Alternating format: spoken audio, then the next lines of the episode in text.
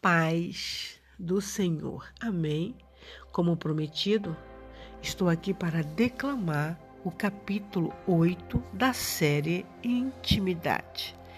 E diz assim: Esta é a condição que Deus estabelece para que ele venha morar conosco.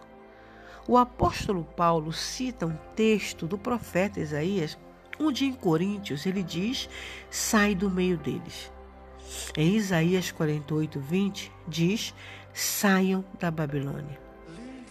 Existe um conceito-chave para entender o que está por vir.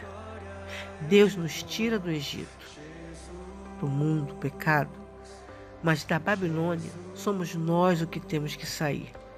São dois processos diferentes.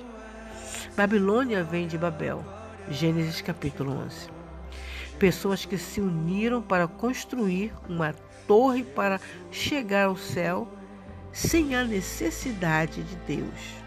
É um sistema de autogoverno, de autossuficiência. Antes, era uma cidade que se tornou um império poderoso e existiu mais ou menos onde o país do Iraque está hoje.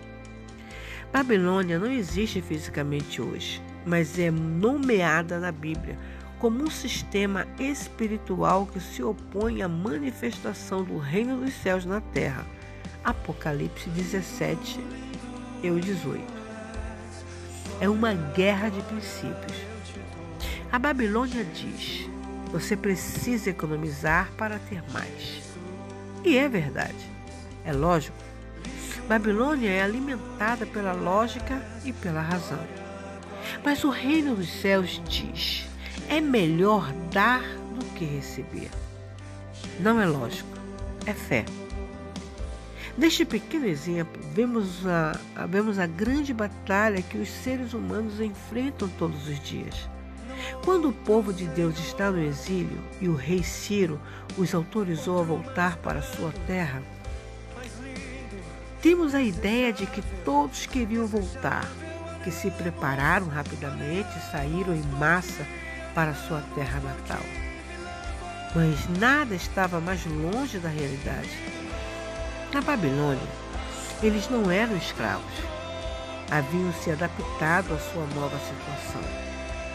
Alguns eram muitos, eram muito ricos, por isso Naamã cobiçava seus bens.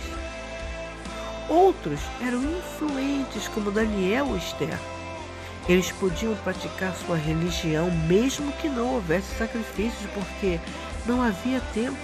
Por isso que muitos não queriam sair da Babilônia. Babilônia é um lugar de conforto. Apenas os chamados por Deus foram usados. Josué, Zorobabel, Esdras, Neemias e outros. Mas a grande maioria ficou e acabou perecendo junto com a cidade. Hoje, a mesma voz ressoa como em Isaías e Apocalipse: saia da Babilônia. Isso significa deixar o que é confortável para seguir a voz do Pai. Segui-lo muitas vezes é ir contra a corrente. Nem sempre é popular e requer um esforço para reconstruir Jerusalém. Mas os filhos de Deus sabem que Aquele que realmente faz o trabalho é o Espírito, e por esse motivo não nos intimidamos e preferimos a construção do reino antes do conforto da Babilônia. Para sua reflexão, quão disposto você está em desistir do seu conforto para fazer o que Deus quer? Para sua oração, Peça ao Pai para lhe mostrar em quais áreas você ainda precisa fugir da Babilônia. Diga a Ele sua intenção de ser coerente com o pedido de Deus.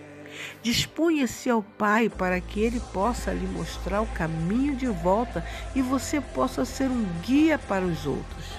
Seja grato por Deus lhe dar a possibilidade de sair desse sistema e entrar sob o governo do reino. Amém? Missionária Karina Andrade. Fiquemos todos na paz do Senhor. Amém